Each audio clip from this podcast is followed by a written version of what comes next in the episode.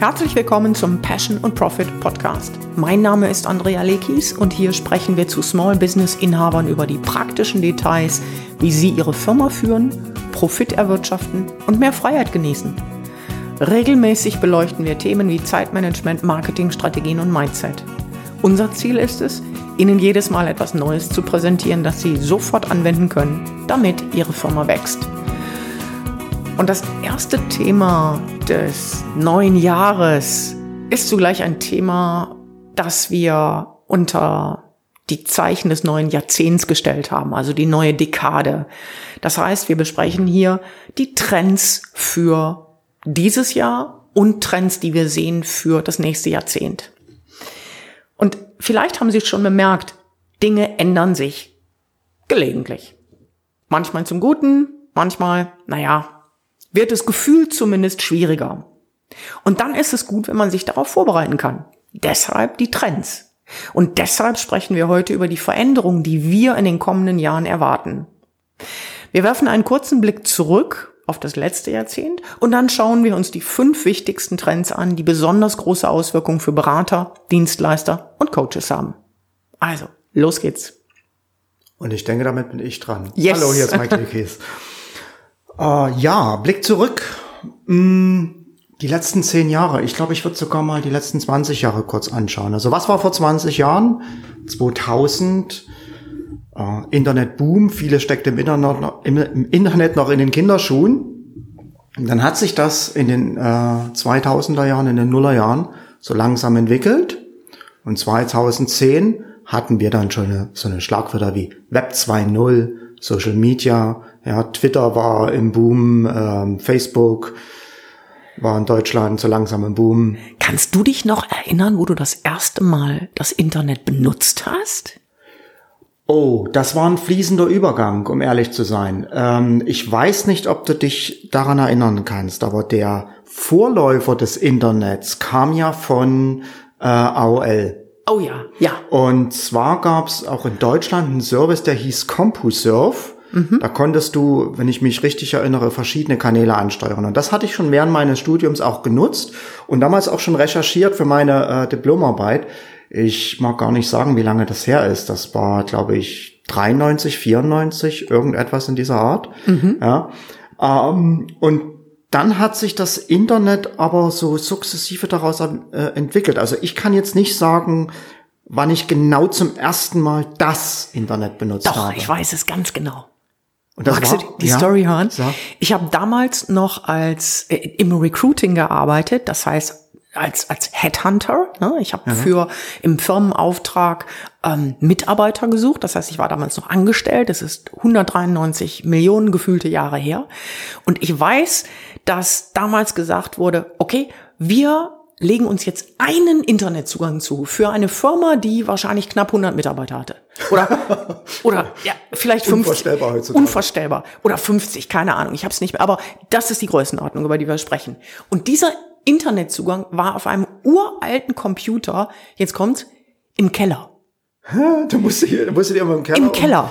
Und Klasse. es geht noch weiter. Jeder, der das benutzen wollte als Mitarbeiter, sollte zu seinem Chef gehen um sozusagen eine Freigabe zu erhalten und dann in einem Stundenplan einzutragen, wenn er da mal ein oder zwei Stunden surfen wollte. Und ich weiß ganz genau, ich ging zu meinem Chef. Ähm, das war ein ehemaliger Vorstand der Metro. Ich kam da rein, habe ihm das gesagt und er sagte, ich wusste, dass Sie das wollen. und ich bekam meinen Slot und ich weiß vor allen Dingen noch, dass ich nicht wusste, wie ich im Internet recherchieren sollte. Ich habe es dann versucht. Es gab ja auch noch gar keine Suchmaschinen. Ganz genau. Ich habe es nicht hingebracht. Und dann war das nächste, worum ich ihn gebeten hatte, ein Kurs. Und wir haben wirklich, wir mussten dann unsere Freizeit äh, investieren. Wir haben wirklich an einem Samstag einen Kurs bekommen, wie man im Internet recherchiert. Ja. Kannst du dich daran noch erinnern? Ähm, Da gab es noch kein, es, es gab noch kein Amazon, äh, nicht Amazon sowieso nicht, aber Google, nee. Google gab's nicht. Kannst du dir ein Leben ohne Google vorstellen? oh, ich will sterben. Okay, ich bin jetzt total vom Topic abgekommen, aber Nee. eigentlich Genau, eigentlich zeigt es, wie unendlich schnell sich alles verändert hat.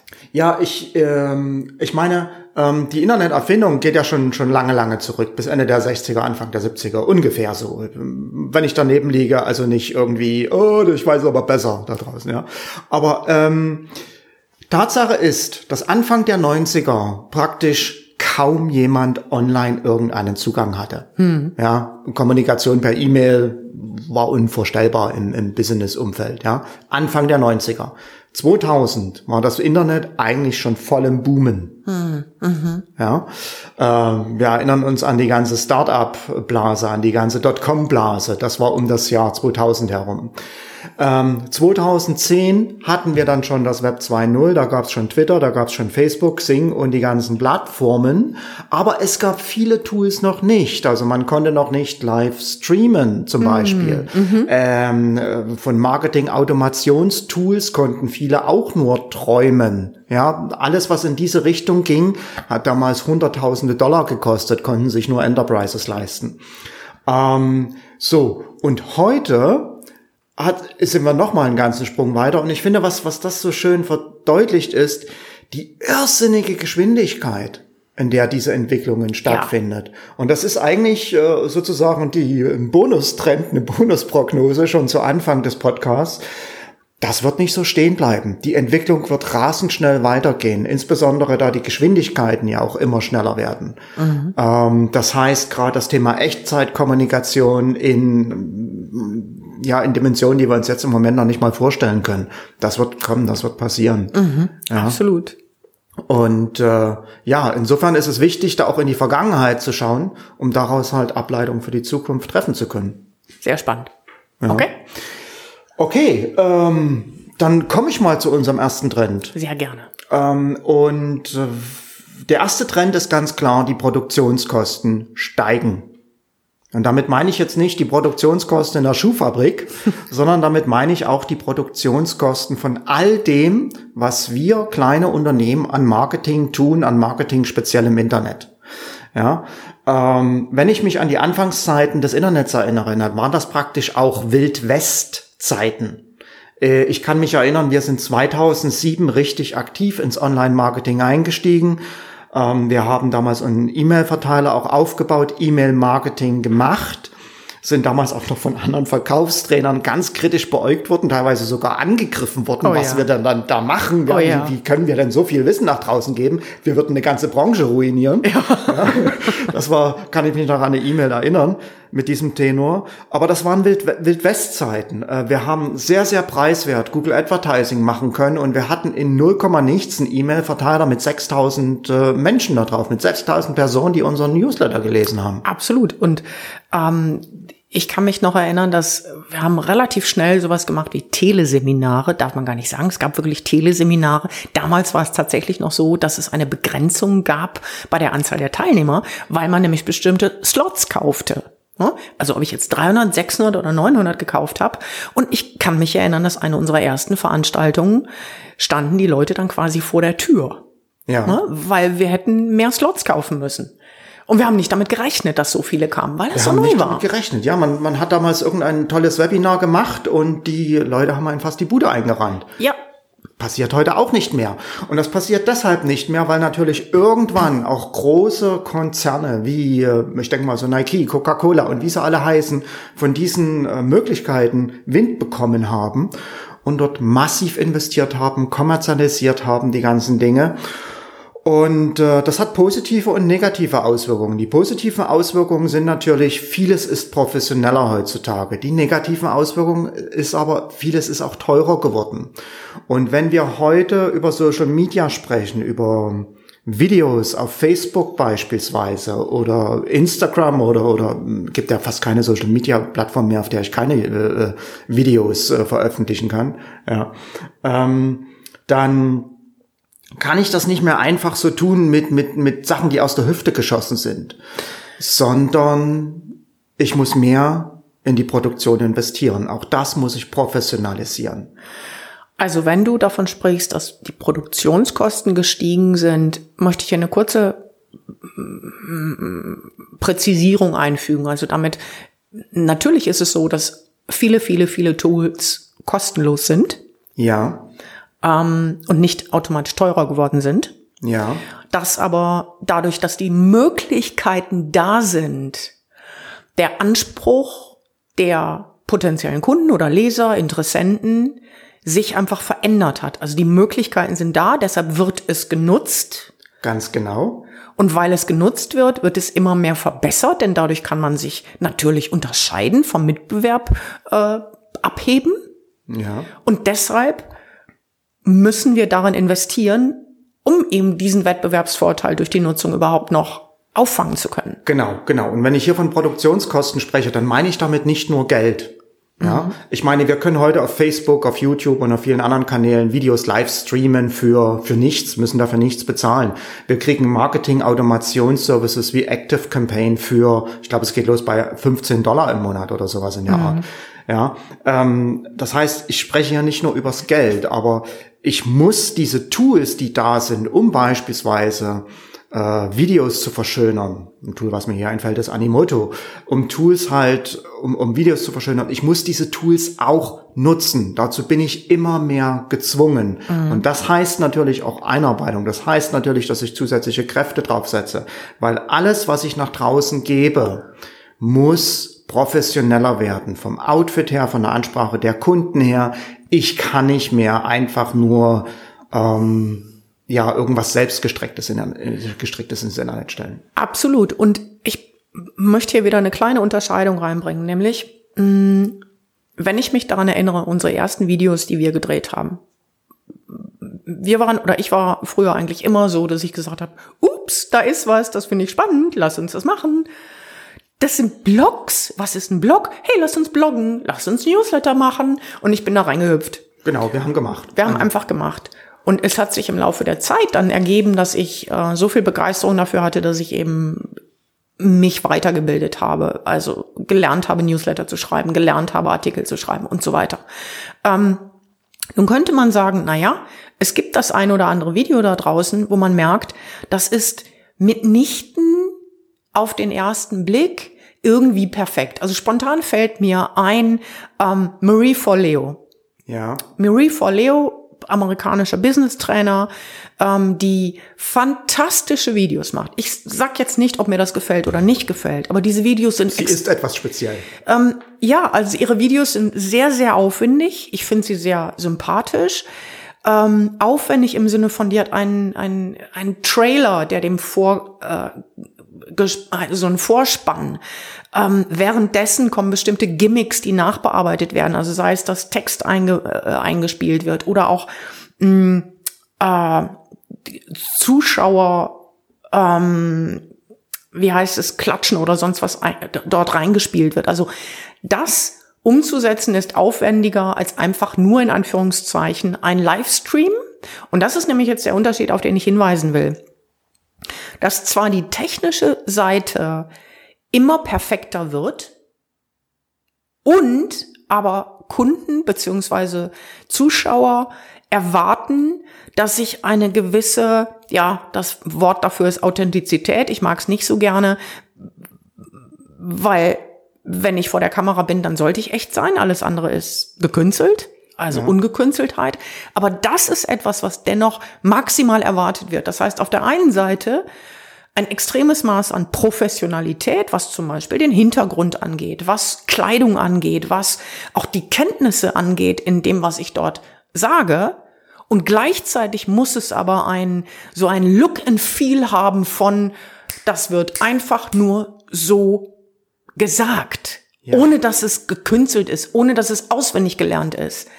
Also so, ich, ich, ich kann weiß nicht, hast du eine gute Beschreibung dafür oder ein gutes Adjektiv für das, was ich meine? Ähm, nee, ad hoc nicht. Ich weiß, was du meinst, aber für mich ist es darum, wirklich, das muss spielerisch rüberkommen. Yes. Ja, aber spielerisch mit einem Thema umgehen kann ich erst dann, Guter Punkt. wenn ich ein absoluter Experte bin Ja. in meinem Gebiet. Vorher ist das nicht möglich. Ja. ja wenn ich einen Jamie Oliver Gemüseschnippeln sehe, dann äh, wundere ich mich jedes Mal, dass er sich dabei nicht die ganze Hand abhackt. Guter Punkt. Ja, Ja. Ähm, es, es sieht leicht, es sieht spielerisch aus, aber es ist Training über Jahrzehnte. Oder ähm, ich habe noch ein Beispiel. Ich habe über Jahre jetzt trainiert mit einer jungen Frau, die ist jetzt erst in Anführungszeichen 31, die heißt Rebecca Louise. Ich verlinke das gerne auf dem Post.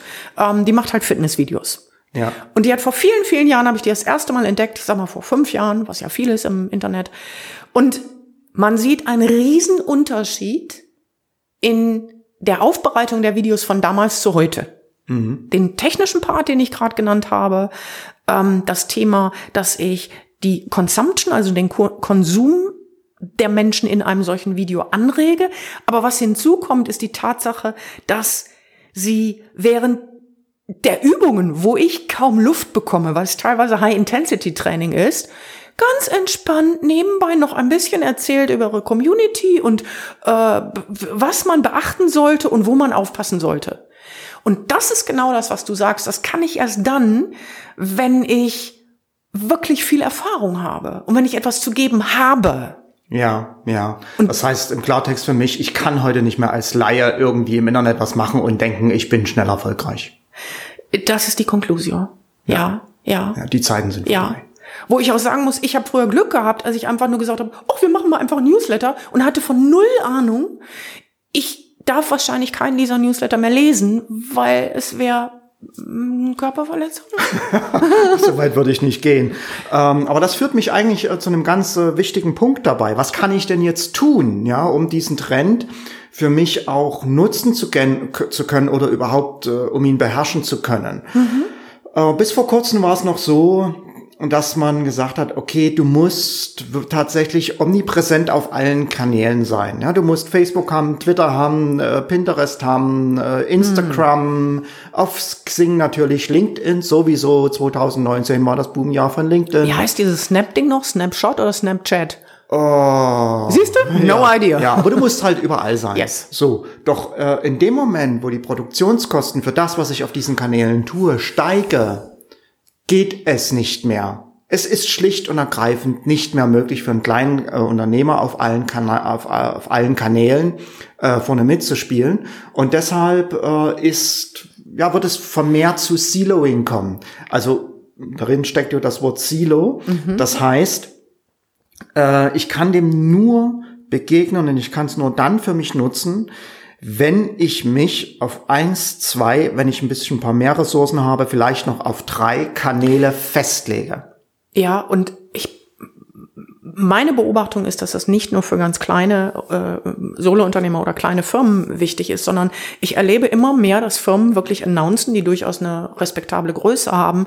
Wir gehen weg von, mehrere habe ich jetzt gesehen, Facebook oder wir konzentrieren uns, ich weiß bei Oetker, die konzentrieren sich auf Twitter. Warum? Die machen ein fantastisches Twitter-Marketing. Ähm, und ja, das ist eigentlich die Bestätigung dessen, was ich Ex gesagt habe. Weil sogar große Firmen machen, dieses Siloing, dieses sich konzentrieren. Dieses sich konzentrieren, was natürlich unterschiedliche Gründe hat. Also ein Grund ist, weil man einfach dort eine Stärke hat. Ne? Ich komme mit Twitter, ich, ich habe es nie geschafft, ich habe es versucht. Ich, I don't get it. Ne, ja. ich komm, es kommt nicht an mich ran, obwohl ich natürlich so ein paar Sachen gerne lese, aber ich habe es nicht tun können. Ähm, das heißt, dass man hier aussucht, wo man selber eine große Stärke hat, auch die Ressource hat. Und der zweite Aspekt ist, wo man weiß, dass seine Kunden dort sind. Das ist das Entscheidende für mich. Also wenn ich, wenn ich nachweisen kann oder nachprüfen kann, dass meine Kunden dort nicht sind, nimm das einfache Beispiel, es macht keinen Sinn, in einer Zeitung zu inserieren, wo ich weiß, die lesen meine Kunden nicht. Ja, hm? würde niemand tun. Würde niemand tun.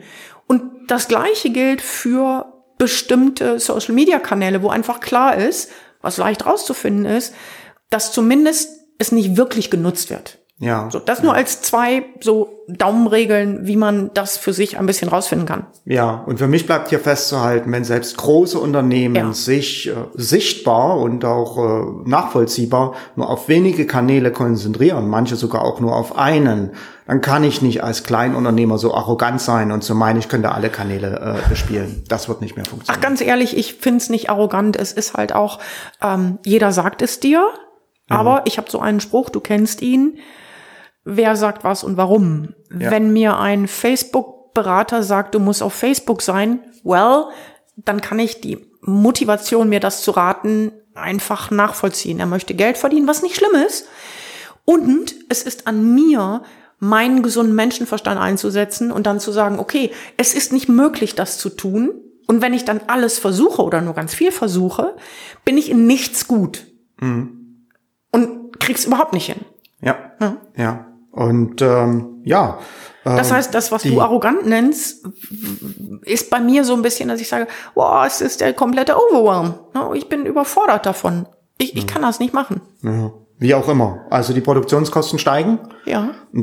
Da ist kein Ende abzusehen. Ja.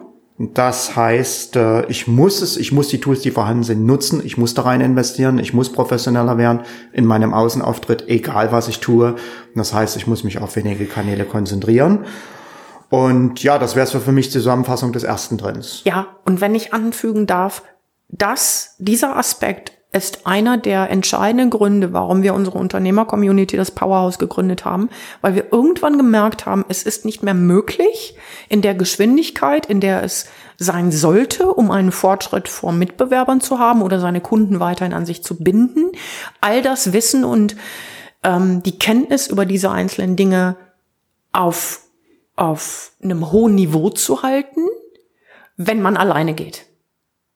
Das heißt, ich kann in einer Gemeinschaft von Menschen, ob das jetzt unser Powerhouse ist oder eine andere Gemeinschaft, immer besser hören, wie sind deine Erfahrungen mit LinkedIn? Was hast du für Erfahrungen mit, was weiß ich, mit unterschiedlichen ähm, äh, Newsletter-Anbietern etc. pp. Wie machst du das mit deinen Werbebriefen? Ganz genau, wie machst du das mit deinen Werbebriefen? Ähm, denn es ist das, was ich gerade angedeutet habe. Uns wird als kleine und Kleinstunternehmen, wenn wir die Nase rausstecken, erzählt, wir müssen alles und jedes Tool. Und das ist nicht möglich. Aber was muss ich denn dann? Hm, das, was wirklich mir einen Vorsprung verschafft. Und darüber können mir immer andere berichten, die es schon gemacht haben. Ja. Was eine Abkürzung ist. Ja. Das war der Werbeblock. Jetzt geht's weiter mit dir. okay. Trend Nummer zwei. Mhm. Automation. Ich meine, wir sprechen schon lange über das Thema Marketing-Automation. Das heißt, ähm, in seiner simpelsten Form, dass sich beispielsweise jemand auf einer Webseite für ein Newsletter einträgt und er dann automatisiert bestimmte E-Mails erhält. Das wird zunehmen, aber in zweierlei Richtungen. Bisher haben wir noch eine relativ lineare Vorstellung davon, wie ein Sales Funnel abläuft. Ja, bisher werden Kunden noch relativ linear durch äh, den Verkaufsprozess geführt. Doch das ist einfach nicht die Art und Weise, wie Menschen kaufen und dem muss ich mehr Rechnung tragen und das passiert eigentlich auf zweierlei Arten oder wird oder ich muss das auf zweierlei Arten tun, denn der Trend wird immer mehr dahin gehen. Zum einen, und ich erkläre es gleich, was das ist, ähm, dass ich Microsegmenting machen muss und zum anderen, dass die Automation auch kanalübergreifend sein muss. Das heißt, dass der äh, potenzielle Kunde, Leser, Interessent auch von mir auf mehreren Kanälen automatisiert angesprochen wird. Also ich sag mal, wie es halt klassisch ging, ja. bis noch vor kurzem kam jemand, weil er nach etwas gesucht hat, nehmen wir mal Akquise und Kundengewinnung, kommt er auf unsere Webseite und sagt, Sieht aber schnuckelig aus, Passion und Profit, klingt gut, schaue ich mal, was die haben. Oh, die Artikel interessieren mich und da sehe ich ein sogenanntes Freebie oder Lead-Generierungsangebot, nämlich etwas, wo ich mich für eintragen kann, wo ich meine E-Mail-Adresse hinterlasse und dann E-Mails bekomme. Mhm. So. Und das sind dann in der Regel in unserem Fall sind das einige E-Mails, die immer wieder äh, gute Ideen, gute Anregungen zu Kundengewinnung und Akquise sagen oder Businessaufbau. Und zwischendrin gibt es natürlich Angebote. Linear. Und dann irgendwann sagt jemand, oh, gutes Angebot, das kaufe ich. Und danach geht's weiter. Ja. Die Steigerung dessen war ein sogenannter Funnel. Mhm. Und in einem Funnel habe ich dann schon etwas ich sag mal, more sophisticated Dinge angeboten. Also zum Beispiel, dass wir mehrere Freebies hatten. Also ein ja. zweites und drittes Freebie. Dann gab es ein Strategiegespräch. Und das, was du jetzt sagst, und dann wurde eventuell ein Coaching gekauft oder was auch immer. Aber das, was du jetzt sagst, das toppt das Ganze ja bei weitem. Das heißt, was ist da der Unterschied genau bei diesem Microsegmenting? Ja, äh ich schau gerade hier, weil unsere Katze das Büro entert. Und ja. ich gerade schaue, ob sie was mit dem Mikrofonkabel anstellen will. okay, okay. Was ist Microsegmenting? Ja, gut. Ähm, wir haben ja schon eigentlich im E-Mail-Marketing immer darüber gesprochen. Segmentiere deine Kundenliste. Das heißt, äh, sende nicht jede E-Mail, nicht jede Nachricht an jede Person auf deiner Liste raus, sondern äh, macht zum Beispiel eine Nachricht speziell für Kunden, eine Nachricht speziell für Nichtkunden. Und das ist äh, Segmentieren. Mhm. Ja, vielleicht noch auch ähm, nach Interessen, wenn ich die kenne und so weiter und so fort. Und Microsegmenting geht hier noch einen ganzen Schritt weiter. Microsegmenting erfasst eigentlich über das Verhalten der Kunden auf der Webseite, über das aktive Verhalten, ähm, tiefgehend wer diese Kunden sind, was die für Interessen haben, beispielsweise über Chatbots, wo automatisiert Umfragen passieren auf der Webseite, dass ich jetzt weiß, okay, derjenige ist Webdesigner oder er ist Texter oder was auch immer. Mhm. Und deshalb erhält er dann auch spezifisch auf ihn persönlich angepasste Nachrichten, auch mit dem Text innerhalb der Nachricht. Ähm, und das verstehe ich unter Microsegmenting. Mhm. Ähm, das heißt, ich gehe hier wirklich auf die kleinste Ebene. Ich tue nicht mehr an ein großes Kundensegment eine Nachricht verschicken, sondern ich passe die Nachricht auf die Person an, automatisiert.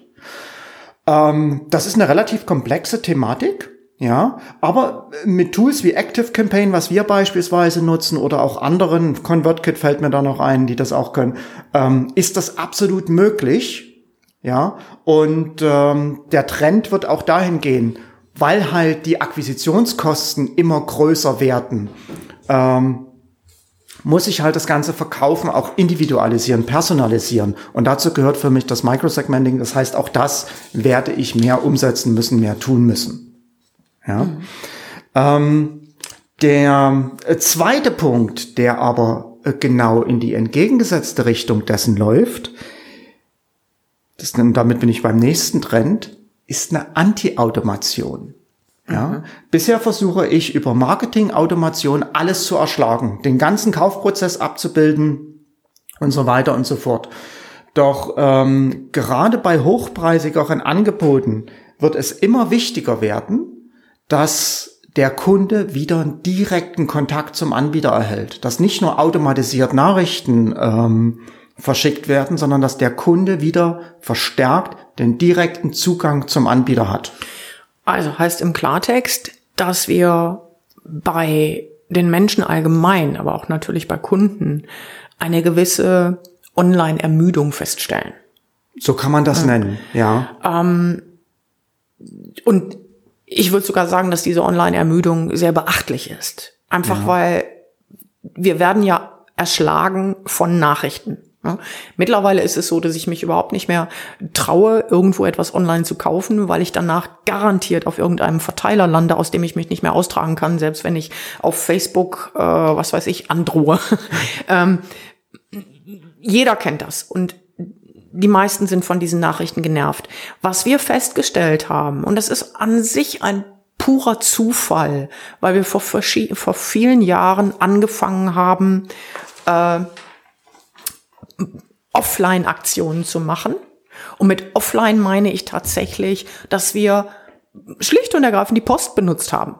Ja. Das heißt, wir haben ähm, Karten verschickt. Wir haben anbesch wir sind, das haben wir segmentiert nur erstmal am Anfang für bestehende Kunden.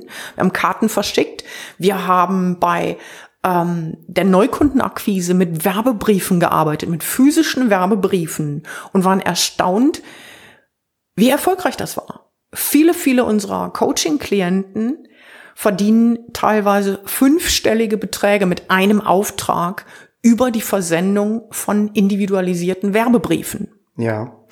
Und ähm, das geht noch weiter. Ich möchte hier noch eine Anregung geben, einfach weil es bei unseren Kunden so gut angekommen ist. Gerade bei Coaching-Klienten haben wir einen sehr ausgetüftelten sogenannten Onboarding-Prozess mhm. um sicherzustellen, dass jemand genau weiß, was hier passiert, ein sicheres, gutes Gefühl hat. Und das beinhaltet auch ein spezielles Paket, das wir per Post schicken, wo eine schöne Überraschung dran ist. Ich verrate jetzt nicht was, weil dann, ja. ne? Ja. Ähm, aber das macht tatsächlich etwas bei Kunden. Ja, ähm, du sprichst damit was ganz Entscheidendes an. Natürlich ist es wichtig, dass ich die Technik beherrsche. Natürlich ist es wichtig, vielleicht wichtiger denn je, ähm, dass ich auch äh, weiß, wie ich eine Marketingbotschaft für meine Zielkunden entwickle. Aber das, was über allem steht, ist die Beziehung zum Kunden. Und das, worum es bei einer Beziehung geht, ist natürlich das Vertrauen der Kunden. Und was wir nicht vergessen dürfen ist, wir haben ja gesagt, es gibt immer mehr Tools, es drängen immer mehr Leute in den Markt und sie tun das natürlich in erster Linie online, weil da der Zugang zum Markt am einfachsten ist. Mhm. Das hat aber für den Kunden Konsequenzen. Er kann aus der Fülle der Anbieter, ganz gleich in welcher Branche, überhaupt nicht mehr erkennen, welcher Anbieter wirklich gut und vertrauenswürdig ist und welcher nicht. Denn da draußen ist so viel Fake. Mhm. Ja? Und die einzige Möglichkeit, die ich in Zukunft wirklich haben werde, um äh, das Vertrauen von Kunden aufzubauen, auch dauerhaft zu gewinnen, ist ein ähm, wirklich exorbitant guter Kundenservice. Und der ist nur möglich mit einem direkten persönlichen Kontakt. Das ja. heißt mit persönlichen E-Mails, die nicht automatisiert versendet werden, aber auch, du hast es schon angesprochen, über Offline-Medien. Ja, mhm. Kundenbesuche bei hochpreisigen Kontakten werden wieder wichtiger.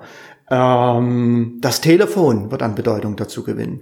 Und Absolut. du hast es gesagt, der klassische Werbebrief, das klassische Schreiben, was ich an den Kunden schicke, ist für mich eines der am meisten unterschätzten Medien heutzutage überhaupt.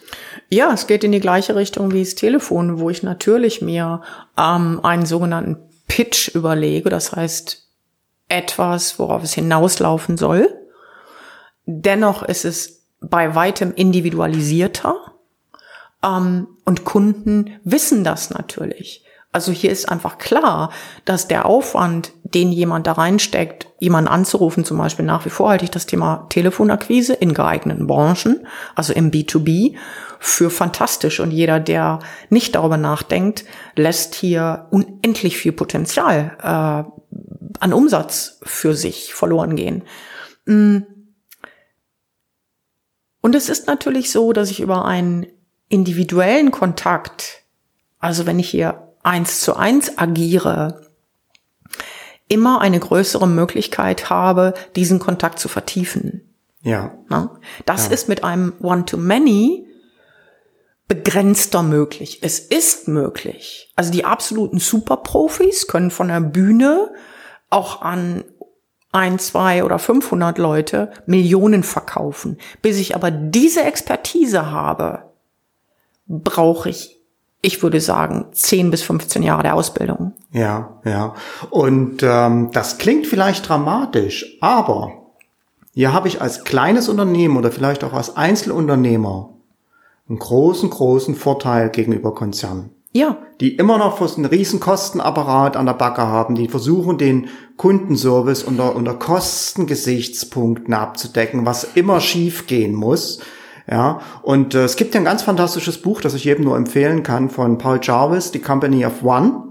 Ja, ähm, wo er auch viele, viele gute Beispiele gibt, wie man das als Einzelunternehmer umsetzen kann. Und die Beispiele, die er in seinem Buch zeigt von Einzelunternehmern, das sind Einzelunternehmer, die in ihren Branchen sogar Konzerne outperformen. Mhm.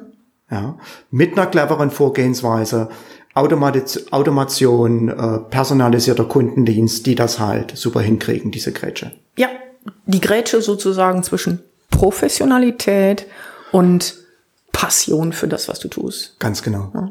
Okay. Ganz genau. Okay, ähm, das war Trend Nummer vier, also die direkte Kommunikation. Mhm. Ähm, und Trend Nummer fünf sind Beziehungen. Beziehungen werden immer wichtiger. Und was ich, ich spreche jetzt nicht von den Beziehungen zu meinen Kunden, weil die sind natürlich immer wichtig, ganz klar, sondern ähm, ich spreche hier von Beziehungen zu, ähm, zu Partnern im Markt, zu Influencern im Markt.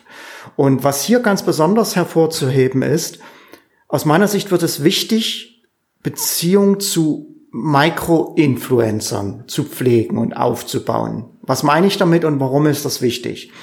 Nun, ähm, Influencer werden schon lange genutzt. Mhm. im Internet von, von großen Unternehmen. Ja, klassisches Beispiel, die Foodbloggerin, die von äh, Nestle angeworben wird und dann regelmäßig Blogbeiträge schreibt, in denen sie natürlich auch die Produkte von Nestle lanciert. Mhm. Ja, das ist klassisches äh, Influencing. So, was wir jetzt aber beobachten da draußen, und das hat nicht so was mit Influencern zu tun, sondern äh, gilt generell für alle Branchen, ist, je größer die Fanbase ist, beispielsweise eines Unternehmers auf Facebook, ja, je größer die Fanbase ist, umso niedriger das ist das Engagement. Man könnte sogar sagen, mhm. ähm, Anzahl der Fans verhält sich umgekehrt proportional in der Regel zum Engagement. Ja, das heißt, ähm, das mag zwar imposant klingen, wenn da jemand eine E-Mail-Liste hat mit 100.000 Lesern, äh, wo ich bewerben kann, aber das wird sehr wahrscheinlich eine E-Mail-Liste sein mit nur geringen Öffnungsraten, mit nur einem sehr geringen Engagement. Ja. ja? Ähm, das heißt, ich muss mir hier oder ich sollte mich gerade als kleiner Unter Unternehmer nicht so sehr darauf fokussieren, wie kann ich Beziehungen zu großen Influencern aufbauen und pflegen, was häufig schon schwer genug ist, sondern wie kann ich mir gezielt für meine Branche kleine Influencer suchen. Und wenn ich jetzt die Wahl hätte, ähm, tue ich mit jemandem zusammenarbeiten, der auf Facebook eine 100.000 Fans hat oder mit zehn Leuten, die vielleicht nur 1000 Fans haben. Dann nehme ich lieber die zehn Leute, die nur 1000 Fans haben. Absolut. Ich merke das so an unserem äh, Facebook-Engagement. Unsere Facebook-Seite ist unter Andrea Lekis zu erreichen, also nicht unter Passion und Profit. Ähm, historisch gesehen würden wir heute auch nicht mehr so machen, aber ähm, ich bin unendlich glücklich über das hohe Engagement das wir auf der Seite haben. Vielleicht ja. jetzt nicht gerade in den Feiertagen, ähm, da habe ich einfach auch weniger gepostet, weil die Leute einfach auch mal ihre Ruhe haben wollen. Aber sonst finde ich das Engagement fantastisch. Ich war eine ganze Weile traurig, weil ich, wir sind knapp über 1000 ähm, Fans, Follower, wie man mag, wie man das nennen mag. Und ich glaube bei 1100 ähm, Subscribern. Und ich habe eine Weile gedacht, ah Mensch, das muss doch höher sein und überhaupt. Mittlerweile ist es aber so, dass ich bei Seiten, die ich like und die sehr viel mehr Fans haben, sehr, sehr oft feststelle, dass selbst mit fünf oder zehntausend Fans nicht im Ansatz das Engagement da ist, was bei uns da ist. Eine Erklärung ist für mich, dass ich unser Facebook Monitoring, das heißt das Antworten auf Kommentare, selbst mache. Also das ist nicht outgesourced, sondern es ist tatsächlich so, dass ich mich ähm, zweimal am Tag, einmal morgens für ein paar Minuten, abends paar Minuten hinsetze und gucke, sind Kommentare und dann beantworte ich die. Und das ist meine, meine Stimme, meine Voice, das ist nicht jemand anderer. Und klar, eine Firma, die sehr viel größer ist, da kann der Inhaber, Geschäftsführer, wie auch immer, Entschuldigung, das einfach nicht mehr selber machen. Dennoch ist es so, dass dann natürlich eine gewisse Anonymität da ist. Ja, genau. Sind wir wieder bei dem Stichwort Beziehung, dass die mhm. immer wichtiger werden. Mhm. Und bei den kleineren äh, Communities ist natürlich in der Regel auch die Beziehung zum Anbieter oder zur Anbieterin selbst noch da. Und deshalb ist da auch automatisch das Engagement höher. Mhm. Ja. Und äh, ja, wie gesagt, das wird zunehmen. Denn der Marktdruck wird immer äh, wird nach wie vor immer stärker. Und das heißt für die Kunden, es wird weiterhin immer schwierig sein, immer noch schwieriger werden, die richtigen Anbieter rauszusuchen. Und äh, die Beziehung wird immer wichtiger. Und wenn ich von Beziehung spreche, spreche ich von Vertrauen. Und wenn ich von Vertrauen spreche, meine ich damit insbesondere das Gefühl, was jemand hat bei einem bestimmten Anbieter. Absolut, absolut, ja. ja. Ja, das war soweit unser Ausblick für 2020 und die kommenden zehn Jahre. Was aus unserer Sicht im Business, in den Märkten, im Marketing passieren wird, wie sich das entwickeln wird. Ja. Fasst du, du noch, noch mal zusammen? Fass ich noch mal zusammen. Okay. Trend Nummer eins. Produktionskosten steigen immer weiter. Mhm. Das wird zu äh, Siloing führen. Das heißt, ich die Leute werden sich immer mehr, wenn sie Erfolg haben wollen, nur auf ein oder zwei, in dem Fall Social Media Kanäle konzentrieren. Mhm. Ja. Trend Nummer zwei, ähm, eine noch weiter personalisierte Automation, die auf Microsegmenting aufbaut. Das heißt Automation, Automation nicht für ein großes Kundensegment, sondern Automation für jede Person auf der Liste individualisiert. Die Technik ist da, die Tools sind da. Und wir hatten ja schon gesagt, wenn die Technik da sind, die Tools da sind, dann muss man es auch nutzen. Irgendwann werde ich, ähm, ich wollte sagen gerade geforst, aber gezwungen sein, das mhm. auch zu nutzen. Ähm, Trend Nummer drei, Auto, Anti-Automation. Das heißt, ab einem bestimmten Punkt komme ich mit der Automation nicht mehr weiter. Ab einem bestimmten Punkt äh, muss ich dann in den direkten Kontakt mit den Kunden. Und da bin ich dann auch bei Trend Nummer vier der direkten Kommunikation. Das heißt, ähm, direkte Kommunikation, Videokonferenz, Kundenbesuche, Telefon und auch Werbebriefe. Ja, Leute, nutzt die Offline-Medien. Ja, online ist äh, äh, ist schön und gut, aber wer wirklich Kunden gewinnen will, wird in den nächsten zehn Jahren offline verstärkt tätig werden müssen. Äh, und Trend Nummer fünf ist äh, oder sind die Beziehungen, die man aufbaut zu oder ja das Netzwerk ist das ist das Netzwerken mit Micro-Influencern. Und auch da, du hast vor uns immer schon mal große Unternehmen genannt, auch da beobachte ich in den letzten Monaten und vielleicht sogar schon ein, zwei Jahren ganz verstärkt, dass auch große Unternehmen dazu übergegangen sind, nicht mehr mit großen Influencern zusammenzuarbeiten, sondern eher mit vielen kleineren in ihrer Branche. Okay. Okay. Das waren unsere Trends. Du hast ja schon gesagt, das Thema Powerhouse vorhin ja, wo wir natürlich diese Trends auch aufgreifen werden in Workshops, in Kursen und so weiter und so fort. Also ich werde zum Beispiel auch im Laufe des Jahres was machen zum Thema äh, Mastering Active Campaign, ja, Marketing Automation mit Active Campaign, wo ich dann auch zeige, wie ich dieses Microsegmenting mit Hilfe von Active Campaign machen kann. Und das, wie gesagt, für alle, die, die im Powerhouse sind. Und ganz wichtig, bei uns startet Ende Januar 2020 ein Jahreskurs mit dem Topic so verkaufen zu lernen, dass sie exakt den Umsatz erzielen, den sie sich vorstellen. Ganz genau. Mehr dazu bei uns im Newsletter. Das war's von uns. Falls wir es Ihnen noch nicht gesagt haben, wir wünschen Ihnen eine traumhafte Dekade, ein wunderbares Jahr. Wir freuen uns sehr, dass Sie wieder dabei sind. Danke, dass Sie zuhören. Falls es Ihnen gut gefallen hat und falls Sie Lust haben, freuen wir uns über eine Bewertung auf iTunes oder hüpfen Sie auf Facebook und sagen Sie Hallo. Danke, dass Sie da sind. Bis dann. Tschüss. Bis dahin. Tschüss.